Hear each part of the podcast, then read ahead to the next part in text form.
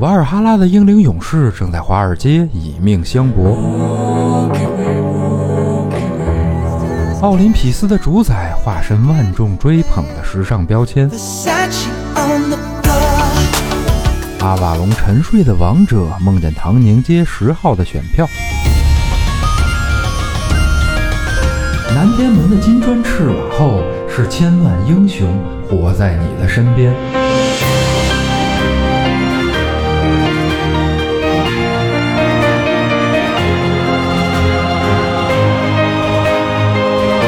打开神神叨叨，聆听众神的低语。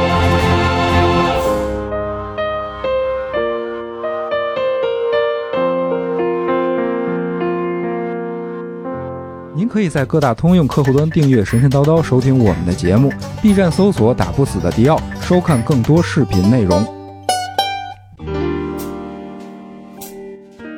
嗨，哎听众朋友们，大家好，这里是神神叨叨，我是迪奥。大家好，我是刘鑫。嗯，为什么这期声音这么低沉啊？因为这期是，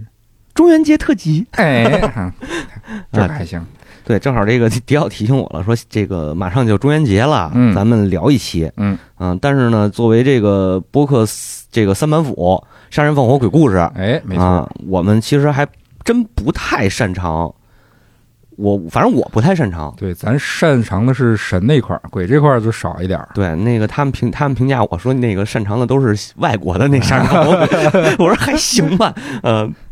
就是因为我本身不太敢看那么多，就是鬼片儿可能还好，我鬼片儿都不敢看，不敢看、啊哎，太可怕了，太可怕了，不行不行。那个什么《咒怨》之类的呢？嗯，都都，《咒怨》和《午夜凶铃》我只看过第一部，还是哦当时上初中的时候被一个同学骗过去，说啊这这没这挺好看的，不吓人，来吧，然后呢，然后给我吓坏了，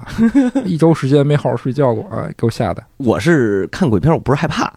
嗯就是我能看睡着了。我小的时候啊啊，这家伙，就是没觉得特恐怖。嗯然后再往后看呢，鬼片儿我又觉得特就是就是不是我的那个那个看电影的那个风格，嗯能感能能明白吗？啊就是、哦对，就是说，我要么我就看特血腥的，啊啊，对，就美满脸滋血，啊看着过瘾嘛。美国那种，对对对，然后要不然就看点什么稍微文艺，就是正经正经看片儿的话，嗯看点文艺的、经典的、嗯，啊那种，就是以故事为主的对，就鬼可能就是个点缀或者题材，嗯，或者就是基本不看吧嗯。就比如说那些经典的，像《午夜凶铃》，我都没看过哦啊。然后，但反而像什么《德州电锯杀人狂啊啊》，什么那个那个，还有那个叫什么《电锯惊魂》嗯那种，我还挺喜欢的，啊，那你还是走美国这边儿的可能是啊，美因为国美国鬼，美国鬼，对对对，啊僵尸、丧尸这种，嗯，就主要我我我其实特别推荐那个《电锯惊魂》，嗯因为那片儿真的不是鬼片儿，然后它其实是一个，就是怎么说呢，就是一个对于人性的拷问，对对对，有点对那种感觉。我我还挺喜欢那个的。然后你要说恐怖类的，可异形如果算的话，我喜欢，嗯嗯，但那个就就是大家可能还是会倾向于算成科幻片儿对对对对对，啊。它就不鬼了，它都纯物理了已经。对对对，嗯然后国产的鬼片儿我还真没看过嗯，哦哎，有一个经典的鬼片啊，啊还是个系列，当年的将港台片巅峰时期，嗯，有王祖贤、李嘉欣、梁朝伟、张国荣、张学友等等等等等等等等，我啊，你猜猜是什么？ 《倩女幽魂》呗。对 ，你说这几个， 哇，那那可太经典了。嗯、那个我，但我那个我没看，你讲讲什么什么讲的什么故事？讲的就是这个一个叫宁采臣的书生嗯啊，然后到一间破庙里去那个借宿一宿啊没想到哎，就遇到了一个叫那个聂聂小倩的女鬼啊。从此两人啊，本来是一个人鬼殊途，但是呢，在交往中产生了一些改人鬼情未了啊。哎，对对哎，对对，啊，然后一波三折就展开了这一系列精彩的这个这个一人一鬼的故事，嗯，嗯打我记得那片子还打斗场面还挺多的，嗯，挺多的，挺多的。就是我就没整完整看过，因为我直接看的《聊斋志异》那个小说啊啊、然后里边是相当于原著了吧？对，肯定是原著啊。就是其实电影对那个原著改动还挺大的。嗯，原著里边宁采臣就是一书生，然后也是去上京赶考，然后路过那个小庙，嗯，因为就是因为天气晚了嘛，所以就住进去了。嗯，住进去以后呢，发现因为宁采臣自己是一穷书生，嗯，然后在那个庙里住着一个比较有钱的，带着一书童的书生，哦还有一个，对，还有一个那等于算是呃，就是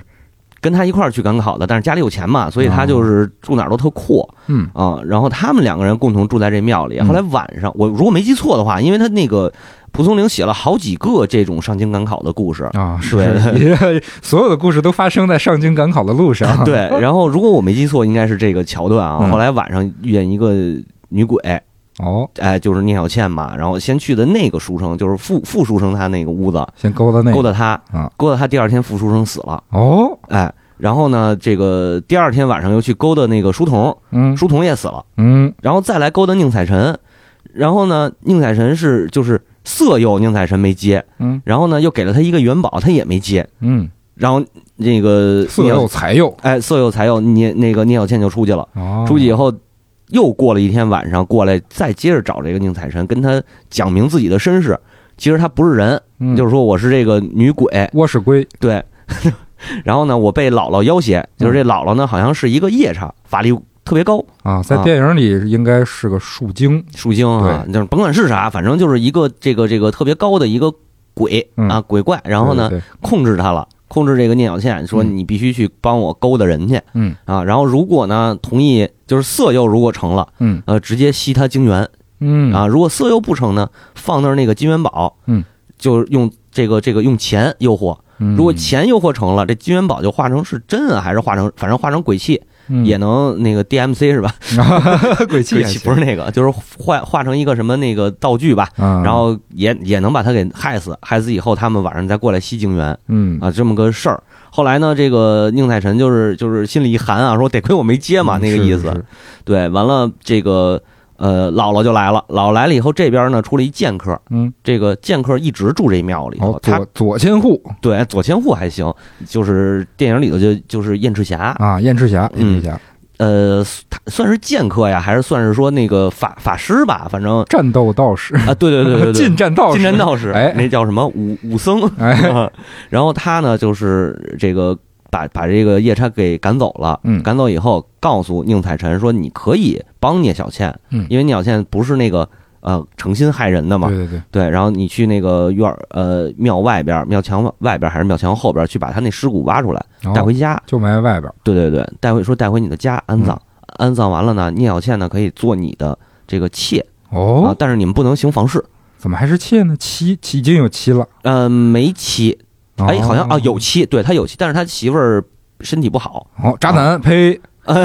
这家伙啊但的是。对，但是这个就是封建时期那个时代吧，就是一夫多妻嘛，其实啊无所谓的。是是而且聂小倩去他家就是说不能行房事，因为他是鬼，你是人，是哦，嗯、还不能做。还得忍，对，你得对得你，而且你得照顾好你的这个老，你看他母亲还在呢，嗯照顾好老母，照顾好他这个身体不好的媳妇儿，嗯，然后也是实际上聂小倩去他家，虽然说名义上是妾，但实际上就是跟丫鬟一样啊，哦，伺候这个婆婆，伺候这个大姐啊，嗯，直到说就是也也算最后伺候好了吧，他这个就是宁采臣的正妻死了，嗯然后这也过了可能十年也不是多少年，我具体记不起来熬了熬，出头了，对，熬出头 了，他也呃吸够了，因为就是不是说这个给大家解释一下，不是说鬼就永远不能见阳光啊，啊，这个。呃，蒲松龄老先生写的鬼啊，什么嗯，呃包括后来这个袁枚写的《子不语》里边那些僵尸之类的，嗯全都能见光嗯啊，特猛，啊，其实啊，这个现代电影《暮光之城》也告诉咱们，对对吸对血鬼也也不是 不能见阳光， 没错啊你没看错看，没错。然后这个就是聂小倩，就是说吸他，因为他在阳世间嗯活着，然后慢慢慢慢的积累他的那个精气，哦精元，就不是说从人身上啊，是这个天精月华，然后幻化成石猴的那哎种呦概念。对，哦呃，过十多年，反正他也就是也也蹦出来，蹦出来了，对，哦就是化成浑身是毛，嗨，那那算了，那就不要了，那肯定不要了啊。然后就是正常了，就是就是化成了这个有肉身了，嗯有肉身了，然后扶正嗯哦跟宁采臣成婚，这就算是和解。但是呢，这姥姥后来还就没没死嘛。燕赤霞只是给他打跑了，对啊，然后给了这个谁宁采臣一个道具，嗯也是一个这个收化嗯姥姥姥的道具。嗯然后当这个呃宁采臣和聂小倩他俩就是行房的那天，嗯，姥姥来了，然后他对他展开这道具，把姥姥就给收了，等于啊啊，就这么一故事。哦，对刑房不是目的，嗯，是个陷阱陷阱啊，为了引姥姥过来不，姥姥说完以后，该刑房也得刑啊房，，吧？是是是啊是是，此处省略一万字嘛，为了庆 祝，特别好。嗯，嗯，然后就是跟那个电影可能差距还挺大的吧，嗯我觉得对对，对对。而且电影里，呃，聂小倩的遗骨嗯是以骨灰的形式放在一个坛子里啊，啊，这个我还挺不明白的，为什么清朝那会儿有有有火化的习俗吗？火化我印象中啊，应该是佛教火化，啊，然后烧一舍利，对，然后那个民间的话就没有火化这说一，般都是埋，直接埋了，就是直接土葬埋土葬。对，好像就是解放以后才出现的这个火化的概念，就是为了这个省地嗯儿，省省地地儿儿， 我不我不知道啊，嗯是不是省地儿，就是这个慢慢才世界上才普及这个对火化。啊当初看电影里，大树旁边那一坛一坛的好多骨灰，骨灰嗯骨灰坛啊啊，啊，所以那就是一老妖怪，然后控制好多人，对对对嗯，那个叫什么老鸨老鸨子，嗯啊，不听话，骨灰就都都给你扬 喽，哎，是是这意思，嗯，但是这那会儿没有骨灰的这个这个很少有，就嗯是除了佛教的，是是，我觉得那个电影里头是香港的吧，对，嗯，香港其实这块儿还挺混乱的，是是是，他他他，我感觉我没研究过啊，但是香港包括这种招魂啊，嗯然后这个传统的所谓道教的这个做法，啊嗯然后甚至于混上一些佛教的东西，对就是对对特别的，我会感觉他那个特别的乱，可能那边的人不是特别讲究一个根源啊，或者说系统啊，就是这些元素能用就用，哎也不是吧？就是中国的话，其实南方地区是这个就是民间的这种文化、民间信仰比较浓厚的，嗯对，包括这个鬼怪呀、嗯然后神仙呀、嗯这些，包括这个传统的礼仪，嗯嗯，都会比北方更多一点儿。北对方可能可能就是比中原更多吧，对对然后再往对北的话，比如东北那边可能又会更多。嗯。对，就是这么一个感觉。不过也可能就是因为多，所以才会有一些融合。嗯比如说，你看咱们今天要说的中元节，它就比较融合性质、对对对，啊。中元节是民是僧道俗所谓的，对对对对对，嗯，三家融合。它应该是民间叫鬼节嗯啊，然后道家就叫中元节，对啊，佛家是叫盂兰盆会，哎，这个盂兰盆节是不是日本也过呀？日本过，哦日本的盂兰盆会过得可能还比较的隆重啊隆重，啊！而且是比较的欢快的。哎，我记得是是放什么，在河上放灯放灯嗯啊，放灯。其实中国也有这个，就是中元节，中国这点儿也有民这种民俗。嗯，你呃，放灯是这样，就是中元，中元它肯定是当间儿那个，对对它对其实还有一个上元和下元。对，上中下三元。对，上元节呢其实就是元宵节，嗯啊，然后这个下元节应该是十阴历十月的一个节、哎，就前一阵儿热播的那个国产电视剧《长安十二时辰》里，啊，嗯就那个事件发生的当天，不就是上元节上吗？元节，对对对，那就是元宵节嘛。对对对，然后这个道家讲叫是这个天官、地官、水官嗯，三官对，啊，然后呢上元是天官叫降福，嗯中元是地官解惑，啊呃呃是叫解惑还是叫叫什么赦罪赦赦罪？对，对赦罪赦罪、啊。然后下元是水官解惑解厄，《解厄，嗯一样一西样一游样。释厄传》那个对对厄，对，一样一样，反正就是那个除除那些除秽嘛，对吧？对对对。嗯然后下元一哎，般你这解惑跟那解惑可不太一样，哪哦答是答疑解惑，答疑 解惑是吧？传道授业解惑是是 是，啊，然后下元可能还不是那么主流。其实中原，嗯、中原这两年慢慢开始兴起了，嗯大家就是有意识到这个中元节这这这个概念了。是是，嗯，实际上，呃，就是说放，咱们刚才说到放灯这事儿，嗯嗯，所谓天官应该是管着陆地嘛，嗯，就是所以这个灯就放在路上，路就是放在地上，就是元宵灯会啊嗯哦。，然后水这个地官呢，其实是呃从水这儿能能流传流到他那儿，就是他是地府嘛，哦，对冥河对对吧？斯蒂克 斯斯提克 斯，哎，啊，人说远了，就是呃，地府这个就是它实际上是给地府的，所以它就是放这个河灯是是是，啊，它主要是这两个区别。但是我是印象当中啊，到传到现在，好多说法，嗯大，家民间的好多说法啊，可说这能个流到各地就产生了不同的习俗对，然后说这个什么有有地府要放鬼魂出来哦，啊，放鬼魂出来，然后放生是放生是两天吧，就是七月三嗯放出来，七月五收回去。哦，就是放出来是跟那个呃吉祥吉利一点的说法就是跟家人团圆啊哦，，其实有点像那个追梦什么环游记，寻梦环游记，寻梦环游记， Coco，对对对，对对对，有点像那个感觉，就是鬼有一天那个这个灵魂，它不能叫鬼啊，叫什就么是节来着？他们那墨西哥叫亡灵节，亡灵节啊，就跟咱们这中元节其实有点点像哎，民间传说上有有点点像。嗯，嗯，你看人家能拍出这么一个这个合家欢的是是是片子是吧？ 哎，不吐槽了，不吐槽了。咱们听众里头也有这个从事这行业的，是就是加油加油加油油！加对，我觉得我觉得可以，真的、嗯就是，但是但是这事儿就是看那个看那个什么，看那个审片儿这这块儿，嗯，对，要是行的话，其实真的可以搞一搞这种，就是它是有一个传统在里边的，对对对嗯而且呀、这道教为什么设三观啊？嗯其实过过去这个大家是文化水平低，识字的少，嗯是这个给识字的，然后呃文化水平高一点的人，直接就是在中元节这天，大家就集体诵念《道德经》，哦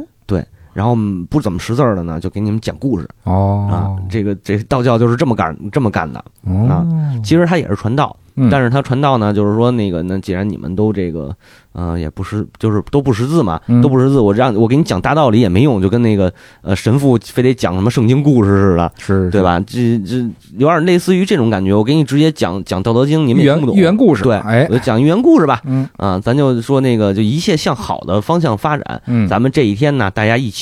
祭奠自己的亲人，祭奠自己的祖先，是啊，然后这个也讲究一个什么孝道也好，讲究伦理道德也好，就是对对，对对讲这些事儿，其实是其实都是借神鬼之名嗯，来传播一些意识形态哎，和文化对。传统。然后这个道教说完了，咱说这佛教的啊，嗯佛教叫盂兰这个词儿，本来就是有解救这个解救苦厄的这种感觉，这个就这个意思。这个盂兰不是一个名词吧？听着像是某种花儿嗯，它应该是梵语的音哦译过来的词，对。哦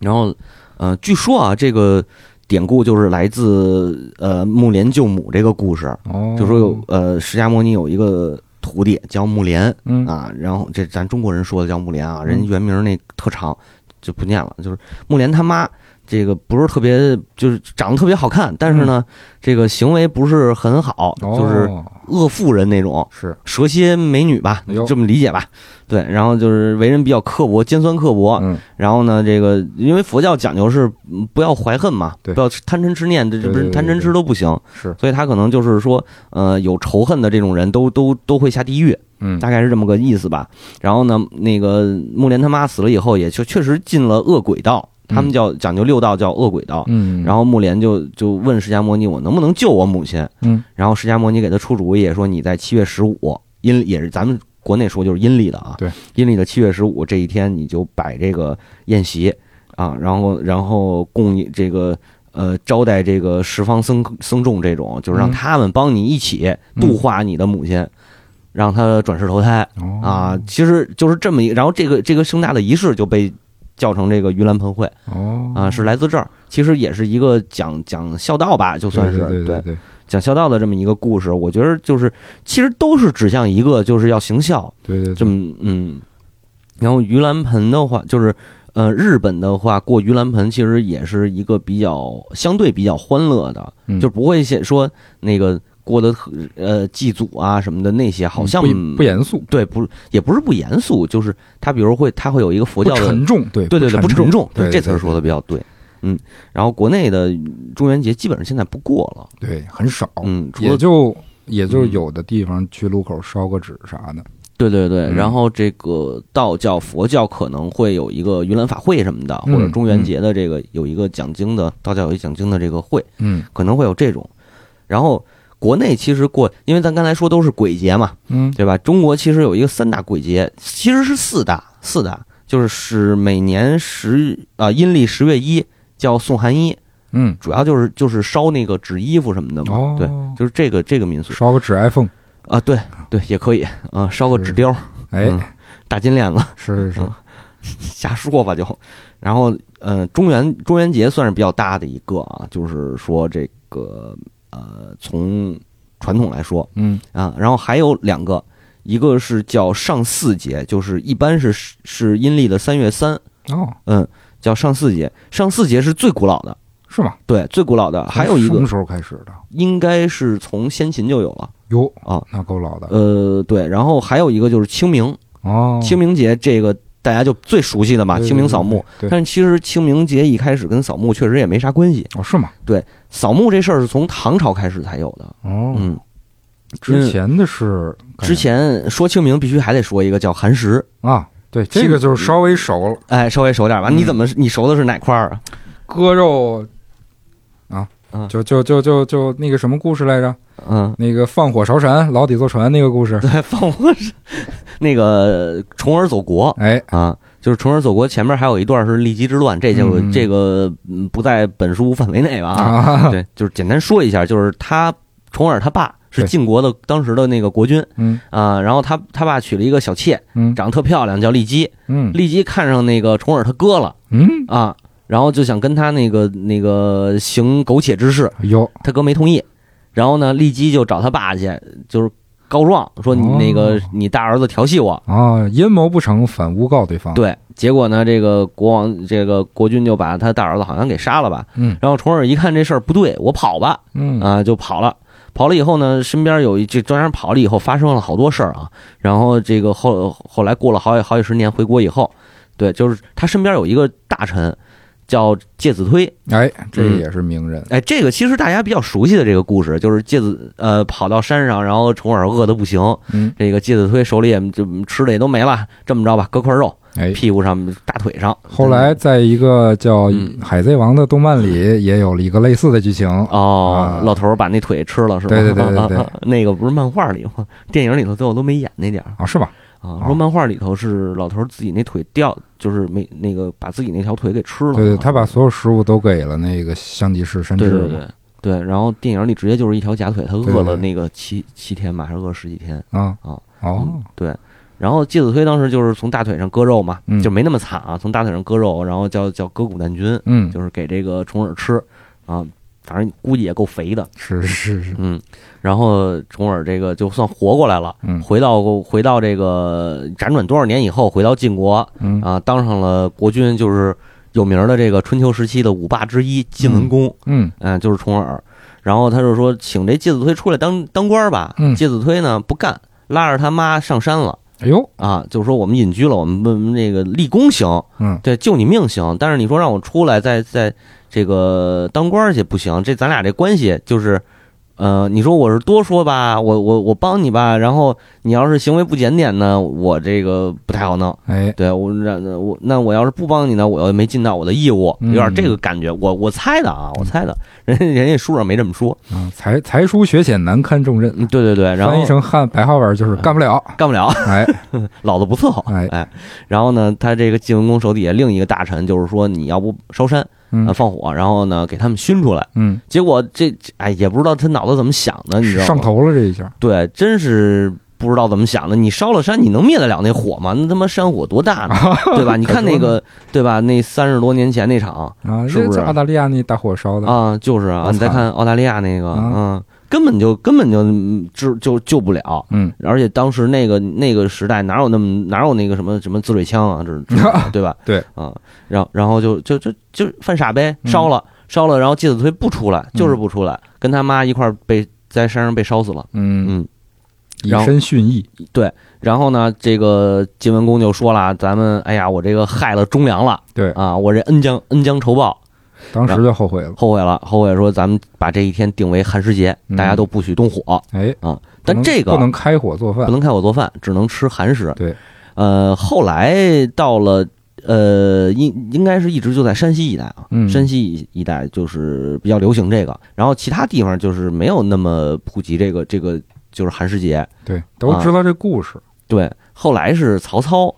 去，就是就是三国时期，嗯，曹操在带带着兵到了这边儿，说吃的东西全是冷的。你想，那个清明应该是冬天呢，刚过，就是刚刚开春的时候，天儿还冷呢，是对吧？然后他手底下那帮士兵吃冷食，吃完了就闹肚子嘛，受不了啊、是他又说，当时当时那个陕西的寒食节是过五天，哦，那还不短呢啊不短不短。然后呢，五天都没都不不让动火、啊当地民俗就不让动火、啊将军们这个士兵们也不敢动啊，以曹丞相的秉性，那得 急了。急了，就是说那个禁止过寒食节，啊哦， 这么着把这个寒食节取消了。嗯但是紧接着后边不是晋国了吗？司马家统统一了嗯，啊！司马家统一以后，因为那时期的那个陕西那边不也是晋嘛？对然后他这儿不也是叫晋嘛？对。然后就是仿古，咱还是推行寒食节，哦，对。然后呢，把寒食节咱得推到这个全国范围内嗯，啊，尽量都学习这个寒食节。嗯嗯呃，然后也是表彰这介子推的这个忠义吧，嗯类似这意思。但是从五天缩短缩缩短到了三天。啊哦，一直到了唐朝，才说全国范围变成一个官方的节日。嗯呃，这个皇室先去呃祭祭奠祖先嗯啊，祭奠这个就是祭灵庙什么的，嗯就慢慢慢慢就变成了跟清明就合二为一了。是，对，就连扫墓都给搁一块儿。对对对，这个就是根源吧，嗯就是根源上，你讲刚才讲说那个重耳走国这事儿，嗯，呃，其实还是一个寓言故事，我觉得对对对。啊，今天好像也没多少人吃寒食节了，这你要不开呃口做饭吃啥？只能拌沙 拉了，好像。好像也有地儿吃，对，但是这还是寓言故事。嗯，为什么我这么说呢？其实寒食节有一个更早的来历，是吗？我觉得啊，我我觉得，我觉得这个也是学界上面会有这么一说法。嗯，呃，你知道最早最早的时候，人们生火是用的什么吗？啊，这木木头啊，啊，对啊，就是啊钻木取火嘛。传传火吗，大兄弟？对对对，穿火，真是啊真是是吗？啊，因为过去就是钻木取火，嗯然后大家要留火种，对，留火种，因为就是生火没有那么方便，嗯，所以大家留火种，留火种火往里头折火续火折子，对，呃，不是火折子，就是就是就是一个火种。应该是那那种炭一类的东西。，炭它也不是炭，它可能是往里续木头，嗯哦木头就是木头烧完了是炭，炭烧完了就没了嘛，啊，成灰儿了。对对对，对，所以它是往里续木头这种嗯这么烧。然后每一季春夏秋冬四季，嗯每一季烧的木材是不一样的，哦，所以它实际上是每一季都会改火，嗯，就是把这个火先旧的火种扑灭，嗯然后重新再再钻，哦然后再取新火，然后放在那儿再往里头续。哦，有点传火那意思了。哎，其实就是传火的意思。嗯呃，然后这个最早的所谓的寒食节，嗯，来历我觉得也是我就是我比较赞成的这个观点，其实就是从改火这儿来的。哦，可能这灭火那一阵儿，可能这个这个这个一年，就是发展到一段时间以后，可能一年大家保留这个火种能能留一年啊，嗯然后没什么风险，嗯，这个这个勉勉强强嗯留下来以后，到了冬天，呃，就是。冬末，然后春初的这个时间时间段，尤其是春天来了以后，嗯其实气候特别干，嗯，好多地方，尤其北方，对对对，气候特别干，本身气候干就容易着火，是，再加上这个春天如果是赶上连雨这个连绵阴雨的这种，嗯比如梅雨季之类的，像南方可能会多，北方其实今年像北京的话，这个雨季就挺大的是啊，然后雨季必然会招雷，嗯那会儿没有避雷针，啊， 咋办呢？ 那雷劈下来就劈树上了是啊，然后劈树上以后，这个有可能就引发山火。天火儿天火，对嗯，啊燎什么毛， 避开着，嗯，嗯然后这是这是两种啊，然后还有一种就是你存的旧火种，嗯，很容易，因为它也是蓄的那些木头什么都比较干，对，对然后对燃烧的也都比较充足了，也有可能会引发这个呃意外的火灾。嗯基于这些考虑，就是说，在这个开春的时候，咱们把旧的那个火种给灭了，嗯，然后重新再生新的火种，嗯啊，就叫改火。哦，对其实就跟那个那个传火不是一个意是思吗？是是对吧是？嗯，这火灭灭了吧，灭了吧，对对对，灭了，然后再来新的吧。对嗯，然后再新生新的火种，然后中间断的这一段时间其实就是寒食，嗯，因为你没有火嘛，没法对做饭，对对对对，就吃吃这个冷食，哦，嗯，寒食节。所以我我就觉得这个儒家的，甭管是儒家的还是谁家的吧，因为中国主要的这个这个官方信仰是儒家，嗯，嗯，儒家还有还说有七天，对这还有汉庭，还有汉庭， 啊，这是官方信仰，嗯，儒家 嗯不是儒家去了，这个对是儒家。对对对对， 然后儒道的儒，对儒家传下来的这个这个故事，其实我觉得是暗合到最远古的这个刀耕火种的这个时代，嗯嗯嗯，哎是是是是，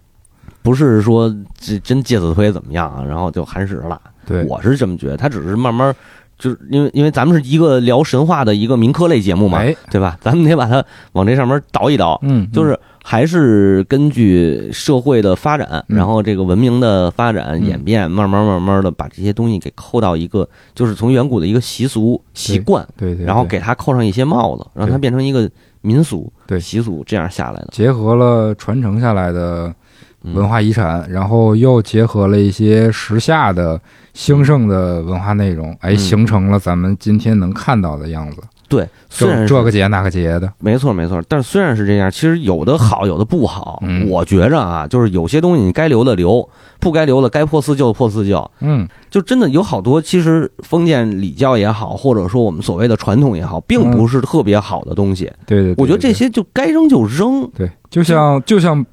埋埋埋已经埋成黄灰的上一上一年的火一样，嗯，有些东西该灭就灭了啊。对啊有些东西该升再升起来。对啊，你比如就是我再举一例子，就是我这两天刚去的啊，参加完人家一个办办了一个婚礼，嗯，然后这婚礼呢是一特中式的哎，传统婚礼，传统婚礼，但是我就看不下去，你知道吗？我繁特别文繁文缛节。对，他就把那一套那个那个繁文缛节那一套应该被就是那那真的是那一套糟粕的东西，你非得再给他拿回来。啊，就是可能流落流传到现在，已经不能再象征什么东西了，就对啊纯粹是一空壳的形式。对啊，完全就是空壳的形式了。嗯你说象征吉祥如意也好，你还挑盖头，挑盖头拿什么？拿拿拿那个秤，拿那个秤杆儿吗？嗯，嗯秤杆儿叫称心如意嘛，嗯，或者有也有拿如意挑的，嗯这个还好，嗯，这个真的还好，你起码是还有祝个说法，对，还祝福人家。家有个说法是。然后卖火盆儿这种，当然现在卖火盆儿少了，啊有的有，有的没有那会儿。啥意思呀？卖火盆儿就是烧烧掉他身上的那个不好的嘛，烧邪祟嘛，有点那个意思哦啊，就是你卖得过来，就是你身上那些不好的就给带走了哦，哦，啊就类似于这种。火盆两米 八，那倒没有，那迈不过去了，那特技特技演员那是嗯是那可能是马戏团。 撑撑杆跳。啊然后呃就就包括那个祝福啊什么那个三跪九叩，哦，对吧？你说跪父母什么的，这个有没有必要？我觉得那个就是有没有必要这事儿先搁一边啊，应不应该跪？应该跪，可以跪，对吧？嗯但是你当众然后三跪九叩这种东西，我觉得可有可无吧，它不是什么嗯特别就必须要传下来的东西吧？对，对对可以做一些适当的简化。对，对啊，然后还有我最生气的，你知道吗？嗯就是说这个相敬如宾，嗯相敬如宾还好，嗯这还这还是个人话，嗯举案齐眉，嗯，这是啥？这是对，这这太男权了。这咱现在这种时代，我操，谁太男权了这个事儿。嗯举案齐眉就是说媳妇儿吃饭的时候得把这个过去吃饭不是用那个案吗？就跟那个托盘上面摆上好多菜，跟日本人那似嗯啊的。对是是，对，把这个举的跟眉毛一边齐，然后哦低着头，那个那个跪在那个榻上边，低着头把这递给她丈夫。哦，啊然后丈夫呢是平着接，不用低头，平着接。哦接过来吃，吃完以后把这盘子这个这个案，然后端起来也是平着端，哦哦然后妻子再再低着头，然后把它从这个就是齐眉高，嗯，嗯然后给它再端下来。啊，这不就象征了一个这个这个妻子对丈夫的绝对效忠的感觉吗？。对啊，这是父权啊啊，这搁现在闹呢，就是现在，哎，就是现在，我能看到中式婚礼上面好多还都说这个，这家伙就是你知不知道这个词儿背后到底是什么意思啊？是是对吧是你是让女权，这这非得让女权给你们都弄喽？哎就我就觉得这种事儿，我真的我是一个女权主义者，啊，我也是，我 也对是对对对对，我们都是女权主义者，嗯我们绝坚决坚决不赞成这种这对种对行对为，对对，这这这这这都是糟粕，对于妇女的迫害，嗯哎真的。嗯都什么时代了，然后你还非要去，就是过去讲究结婚为什么要有那么多繁文缛节的东西，嗯什么又这个这个卖火盆儿，可能更夸张的还有这个呃什么可能有射射射箭的是什么呀，反正就一堆，就是说这哦女的不能带来任何邪邪邪祟，哦它是基于这种东西，就是基于一个礼教的那种叫忠诚理学也好，是嗯封建礼教也好，是对女性的压迫。对，她进门以后必须要什么三从四德吧，什么这个尊这个伺候婆婆吧，什么一大堆。是是对，它是属于一个父权。这个父权下的对于女性的一个一个一个约束和压迫对，对对，对这种东西我觉得现在真的没必要。对你要搁现在往水里一摁啊，一一提起来，信吗？信，完事儿了。对呀、嗯这这哎说的有点多。其实说鬼节怎么说这个？我说嗨，红白红白事儿都你差不多你。也上头了啊。对，是真是上头了。就是这两天是想到这种事儿就别就就确实比较上头，嗯就包括这个这个过这过节什么的，嗯就说嗯咱们刚才说那个三月三的上巳节，嗯，上巳节从从最开始人家不是祭祀这个这个鬼节哦，也不能说完全不是也不是鬼啊，节啊不能说完全不是。过去就是先秦的时代啊，嗯早期中国有一个习俗就叫这个伏羲，福系嗯，伏羲其实就是拔除身身上的这种污秽的东西，哦，呃，洗除晦气。哪两个字儿？呃，伏是一个士士补牌儿，嗯就是一个拔，就是提手旁那个拔，哦把那个左边的提手换成一个士补牌儿。哦然后系是也是一士补牌儿，右边一个契约的契，哦，嗯。然后这俩字儿还挺挺挺少见的。生僻字。然后伏羲的话，实际是女巫，这是巫术时代的，就是女巫要做祈祷，嗯然后呢，这个呃，这些其他的人下到水里去洗，就是洗澡嘛，嗯，就是就是就是带这个带带说话的，带这个祭祀的洗澡嗯啊，把你身上的晦气给洗掉。这个一年就，因为它三月三，相当于是呃一年刚开年，也是有点类似于春天那个万物复苏的万物复苏的那个感服觉，务还行差不多差不多啊，。也是啊对对对对，谁春天不发个春 是吧？嗯你们家你们家的猫不也是吗？啊，是嗯，没做决议吧？做了做了切切了切了切了。哦，切了还有切了，现在还福系福系，哦，对 对对，不说谢啊。说忙了还行。这个安利一下，大家可以上那个 B 站看一下迪奥的这个火箭的日常，哎，嗯，有有有有切蛋蛋的一个记录。 是吧还有各种撸猫的记录，哎，然后火伏羲啊，伏羲，嗯，对，就就其实就是一特简单，就是洗掉身上这些污秽的这个这个晦气的东西。对对对，哎然后，然后三月三的这个这个上巳节最重要的一点，它不是一个呃祭鬼的节日，嗯，它是一个这个这个叫什么呃淫乱大拍儿，嚯，呃不也也这家不伙是，的其实是一集体相亲，哦，其实就有点它有点类似于七夕，哦，还不太像，这个起源还挺古老的吧？对这个特别特别古老，哦，嗯这听着有点像凯尔特神话文化里的那个武朔节。哦，对，武朔节也是节日当天，有男男女女啊，就嗯穿的那个花枝招展的，然后去丛林里头嬉戏打嗯闹，然后叉叉圈圈啊，不可一一切不可说啊，啊，对对对对对进行一些乱七八糟的仪式之 类的。对，其实是这样嗯，它是对于生命的这个真谛的追求嘛，哎哎哎，最后放了雪鹰了，嗯 呵， 种下月经魂。是是是，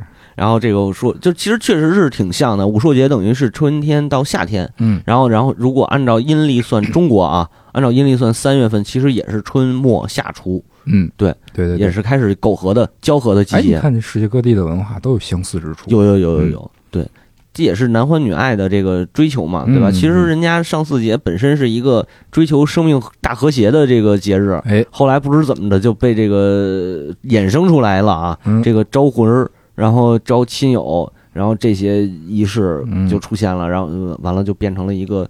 就是三月份的一个鬼节吧，嗯，嗯。就挺可怕的这事儿，就不知道中间，我真的不知道它中间是怎么就是变到了这一这一步，嗯，嗯，有对这个有相当研究的听友可以给我们做出一些补充。对，其实就跟我们上回说这个《哈利波特》的时候，嗯，对吧？就是说，呃，其实《哈利波特》背后的主要价值是凯尔特文化复兴，对对吧？然后包括早年的叶芝，包括那个恩雅，他对们对对其实都干了一个同样的同样的事儿。然后我其实是觉得，就是，嗯、中国的所谓的民间传统，嗯或者说这个民间习俗，有些你该复兴，有些就就真的应该给它舍弃掉。嗯，现在是大家没有，不管是从上还是从下，嗯其实没有人说我要复兴什么。对，可能可能我不知道啊，可能都都觉着没什么可复兴的，因为没有断掉，嗯，所以没什么可复兴的。但不是那么回事儿。其实中国的文化断代非常明显，而且对严重。对我嗯就试问一下，现在咱们听众里边啊，这个有多少人能听能看得懂先秦时期的？就是你借助工具书也可以能看得懂先秦时期的典籍。这可太难了。 这有多少人能看得懂？就是就是这么一个事儿是，啊。你你你说白了，人家人家做这个凯尔特文化复兴，嗯，人家是把过去的东西解构，对，然后首先他得找得到这些东西，对然后再进行自己的研究和理解，对，然后再去重新用一个新的形式去再再现，没错，啊人家是啥？是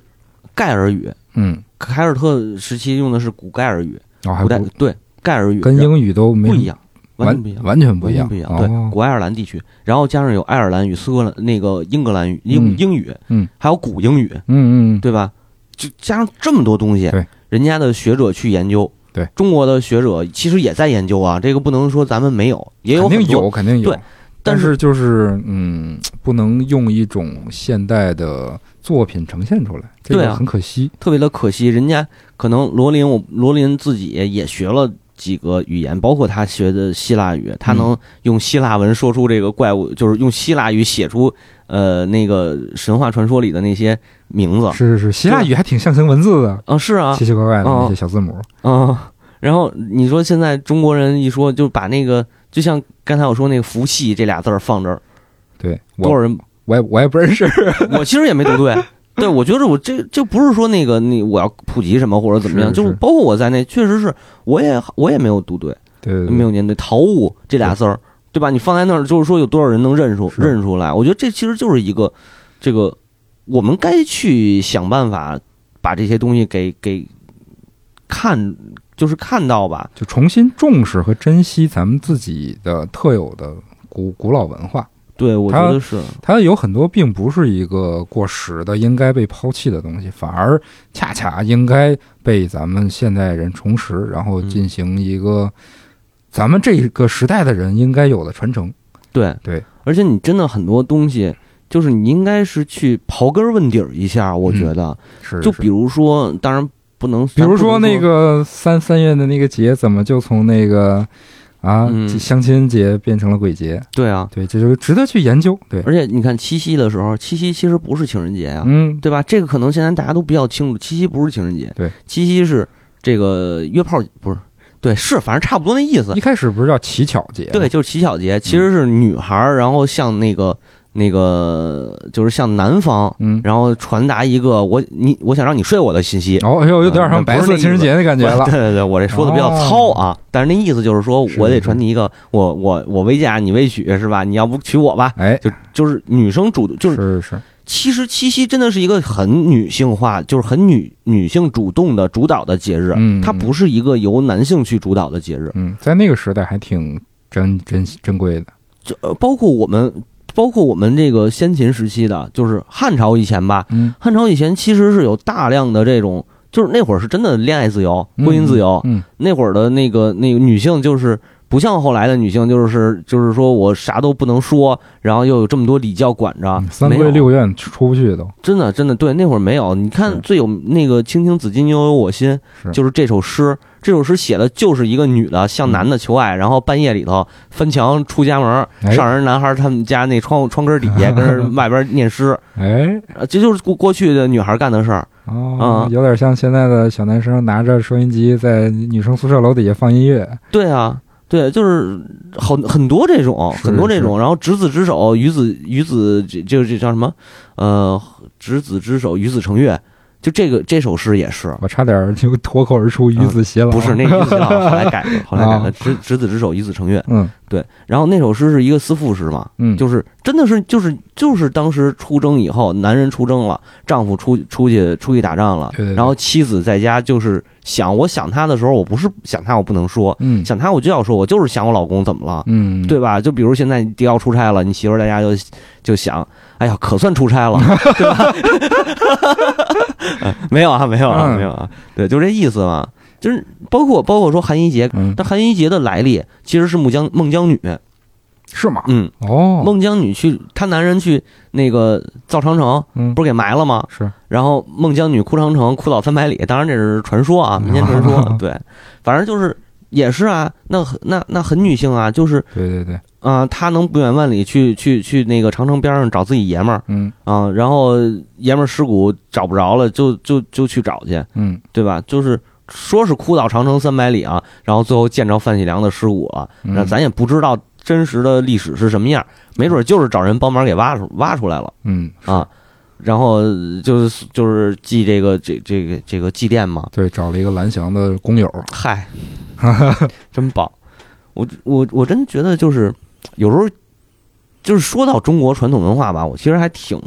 我挺不太愿意说的，嗯，我怎么我自己就是要么就是能让我特别的气愤，要么就是感觉说完以后就特伤心，是就是做这种节目吧不太好，嗨，嗯，不过现在也有越来越多的中国呃文化的作品在出来，比嗯如说那个、你像那个动画领域的大圣啊、姜子牙呀、嗯，是，嗯包括最近呃独立游戏火了之后，国产独立游戏也出了不少嗯，跟中国民俗文化有关的游戏你说这我更来气，我哎跟你说，啊。嗯对，大圣归来说做的好，嗨哦是，吧？那那算了，那不提了，那不提，那不提，不是，咱说你断片儿电电影儿啊是吧？做的好吧？对，对都说做的好。哪哪吒魔童降世说做的好吧是是？你看今年哪吒多少个片子？嗯，今对哦年哦哦啊，你说的是这个，对吧？十几确实部哪吒的片子，确实是，对不对？嗯，人家哪吒的魔童降世做完了，说我今年再做，我做封神宇宙，我要做一姜子牙嗯，可以，没问题。虽然不是什么新东西吧，对。完了，剩下那帮人干嘛？跟着哎，呦，这哪吒火了，哪吒火了，你怎么不想想你做个金针木这银着？对对对，对吧？你怎么不说你做一托塔李天王？对，你怎么不说你做一个那个东海龙王的事儿？是你是非得是都追着屁股后边弄哪吒？和跟着和腾，对啊，嗯这中国我哎，最早的时候我也不知道是心灵鸡汤还是什么那个成功学的那个那个破故事，嗯就是说这个美国人嗯啊，说到了一个比较荒僻僻静的地方，嗯开了一家儿这个旅馆。嗯啊，第二个美国人去、嗨，我听的版本是犹太 人，啊，犹太啊，对，对犹太人甭管是谁吧，对对对，就是反正就是这个西方人。是啊，第二个人去呢，开了一个在这个旅馆边上开了一餐厅，啊，第三个人开了一个这个修车厂，第四个人开一洗车房。哎，嗯中国人是啥呢？第一个人去开一个旅馆火了，第二个人去那儿还开一旅旅馆，啊还可以旅馆，对吧？啊对，第三个人还可以还开旅旅，馆，最后全凉了。对对对啊，最后这个地方就荒凉了，对啊，这就是现在讲的啥叫生态，你知道吗？是是是，特别的，真的这这个事儿，我觉得特别的可怕。对，我觉得这比你你不讲传统文化还好。嗯，你不讲传统文化，大家可能说哪吒，你上哪儿知道哪吒去？老师讲，课本里讲，课外书里头讲，对起码还是一个稍微就是靠点儿谱的对对一个对对对，故事。不是过于扭曲的对，完了，您看现在这个哪吒抽点着烟，啊，对，就是前前一阵儿吧，有一个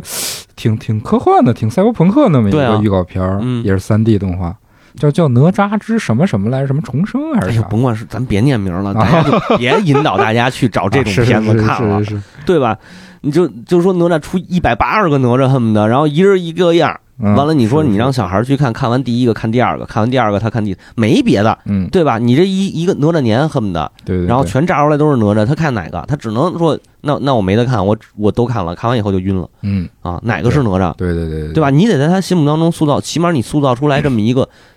总得有一个哪吒的形象立在那儿。对，哪吒横不能真跟变形金刚打 去吧？这也太扯了！好像还真出了这么一个出了要不能说啊啊啊哦啊，那个 C C 的那个，嗯、是是让你说，嗯嗯独立游戏也是，是，独立游戏也是。哎，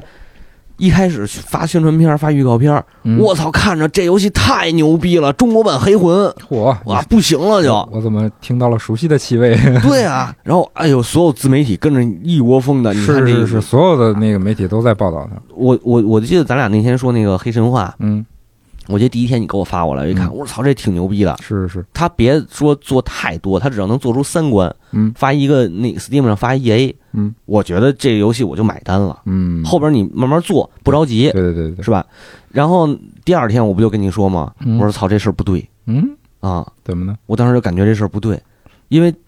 紧接着你给我发完以后，那天开始，整个我的朋友圈，然后我的订阅号上、嗯，微博上面全都爆了，对，全是自媒体在刷这个。我说这事儿他妈不太对了，是是是，对，一旦一旦你被媒体炒起来了，这东西就很难再踏踏实实用心做下去。对，就相当于被裹挟了嘛。对，嗯很有可能它就是一个小营销事件，嗯，所以这事儿我就不好说了，它到底是能不能做出来？其实他们发布这个那个演示视频也是为了招人，嗯，但是呢，没对嗯没没招着人，反倒被挖了墙角。你看，对，我当初就一看这个他们公司工作室那个地址在杭州，我当时心里一凉，这跟网易就隔着一个西湖，但网易能坐得住吗？就是啊是，可能已好像已经有动作了。反正说好多手游大厂一看，哎呀，这个公司太牛逼啦，嗯美术太好啦，我们挖走吧，挖走以后不是还是做手游？是是是，你看他有没有坚持？嗯就是我记得之前那个听听过黑水公园的一一一个节目啊，还是金花的直播呀，嗯就说当时那个黑水不是也也做了《大圣归来》那个游戏的广告嘛，嗯就是就算是推广，嗯，做了一期定制节目，然后粉丝骂，就是说、嗯啊，就是说那个包括《大圣归来》的那些买过游戏那些人都骂你做太烂啊，这那吧，嗯就是最后《大圣归来》的那个那个团队的人就说，哎，我们其实也知道我们做的有很多不足，嗯，确实也没有，就是我们就就跟你当初咱俩说那个《仙剑四》的时候一样，是对吧？？就是你们是作为这个这个这个开发者来说，就是确实我知道有不足，但是我们想做好，嗯，可是我们可能钱不到位，可能技术嗯、呃没到那么强，是嗯没有做好，但是呢，就是我们很有，我们其实当初就就说《大圣归来》那团队，嗯人就说了，我们当初就可以去开发手游，嗯，开发一个卡牌游戏，对对对，然后我去圈一波钱，反正对 IP 我拿到了，对对对对对，啊。但是我们有，因为有这个情怀，所以我们就就是想做单机游戏，是我们想做好好。结果呢，虽然说没做好吧，但是确实花了很大的精力，嗯但最终就是玩家也不买账，然后各种封刷刷各种黑，嗯各种恶评。那好，那我们不做单机游戏了，我们去做卡牌游戏吧，反正那个东西挣钱，嗯还省成本，对对吧？这个这就这就直接把一个游戏公司拉着呃推入了对，手机游戏的行列。推入了手机游戏的深渊。那那对啊，这种事儿还挺多的。那是，怎么办？嗯就包括我我我我知道，其实嗯，包括那个黑黑神话嗯，可能也是一个，然后包括《轩辕剑七》马上不也要发售吗？是啊三百一十八标准版的售价货港币啊，PS 四的，哦嗯，已经出了官方售价了。哦，那我也要，我觉得我应该会买折合人民币多少钱？三百零几吧，哦还是两百九十多，哦，那还不便宜呢。不便宜啊啊。因为他之前的所有作品都是七十九，嗯， 89是是啥是，就国产单机游戏就没超过两百多的价位，好像都几十、一百多。对。但我觉得可能我还是会买，嗯因为说就是我之前很早之前，我跟很多就是游戏玩家我去聊这个事儿，嗯，包括就是《生物幻想》那会儿，对对对，我说《生物幻想》还不错，嗯，还不错，我当时是这么给的 评价，嗯就是勉勉强强说出了一个还不错，我们是是是。然后呢，就是我有朋友就说，就这还不错。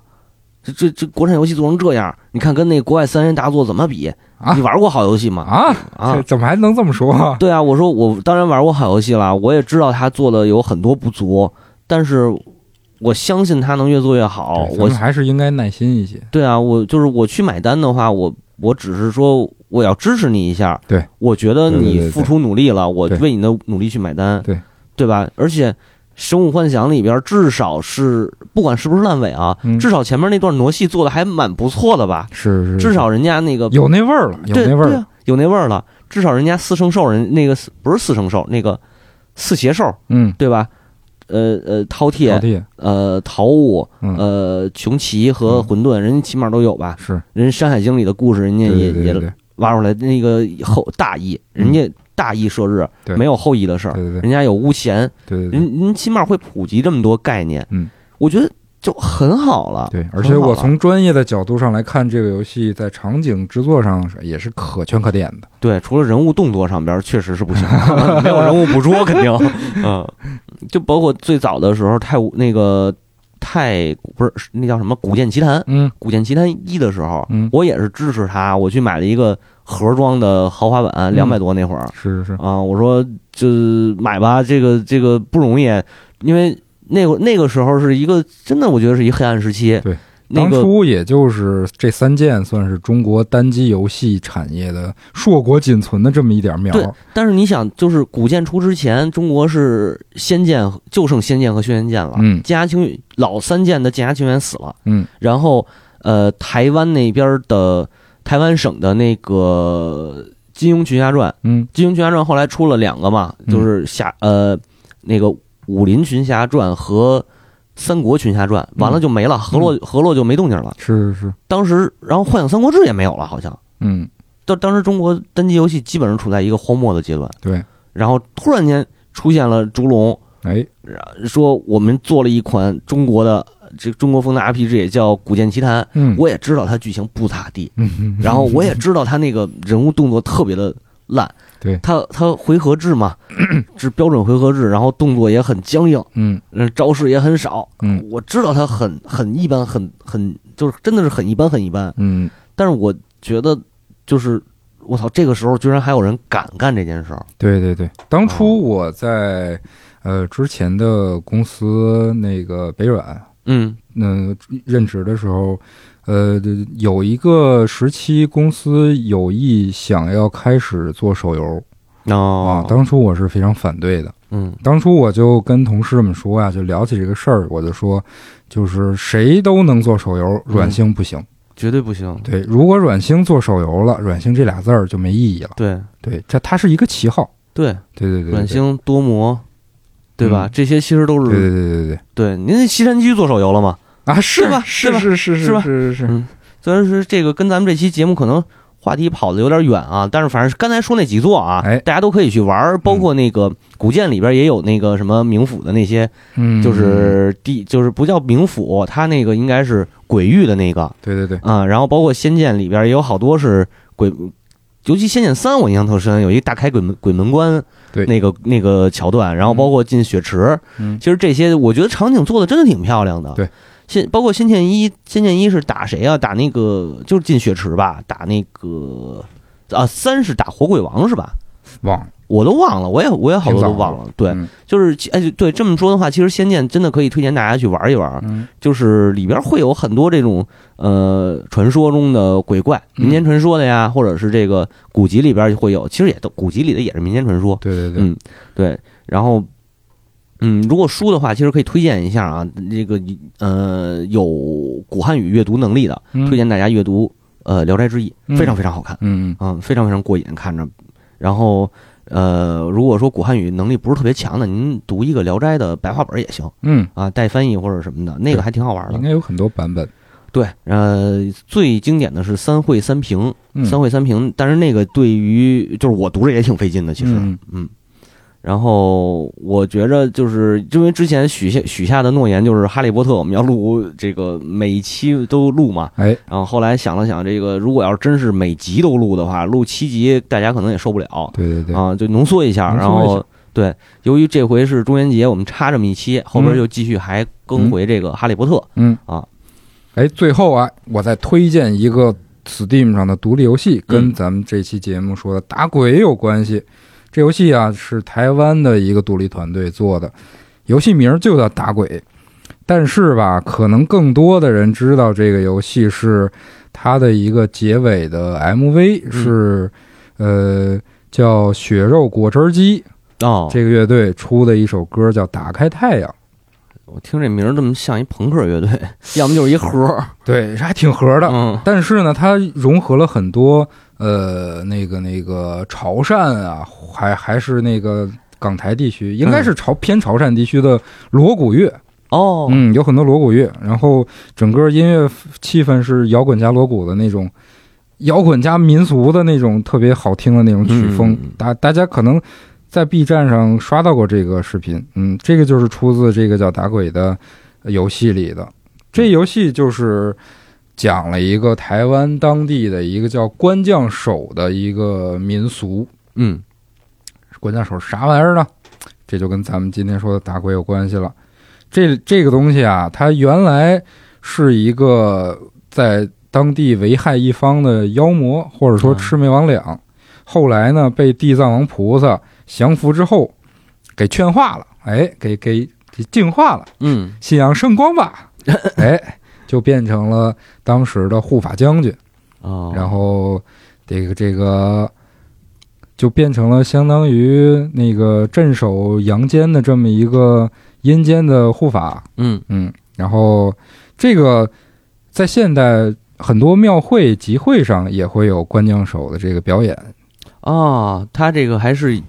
挺普遍的一个信仰对对对，啊，有穿的有点像类似于咱们京剧的那种行头，但不太一样啊，差别比较大，但有点像。明白嗯，然后就是两个将军。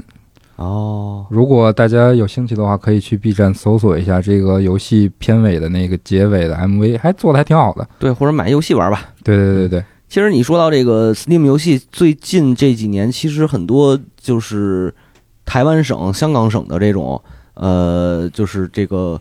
呃都市传说也好，或者是这个民间的民俗的这些游戏，嗯对比如什么《港鬼实录》，嗯，呃，那个叫什么学学学校返校，樊笑对，然后还有就是你刚才说的这个关将手，对，呃，还有滋人儿，纸对纸人儿，嗯，纸人儿二都出了，好像是是，对，然后就这些挺多的，其实大家对 Steam 玩家，我觉得如果如果说玩的话，就可以去网上去找一找嘛，嗯去那个 Steam 上看看，对对对。其实挺多还还挺有当地的那些民俗特征的。对，我主要是不敢玩儿， 我也不敢玩儿。啊儿，咱下来找一敢玩儿的来， 是是嗯找一敢玩儿，咱到时候一块儿再聊聊，可以聊聊这个台湾省和这个闽南地区，嗯对吧？潮汕地区嗯或者是这个广东省广东省嗯和这个这个香港省的这些，嗯，对吧？咱们到时候一块儿，怪谈，哎。哎，对，就是他们会，他们那边其实是有很多挺民间的信仰。我之前跟他们聊过，这边就是跟那个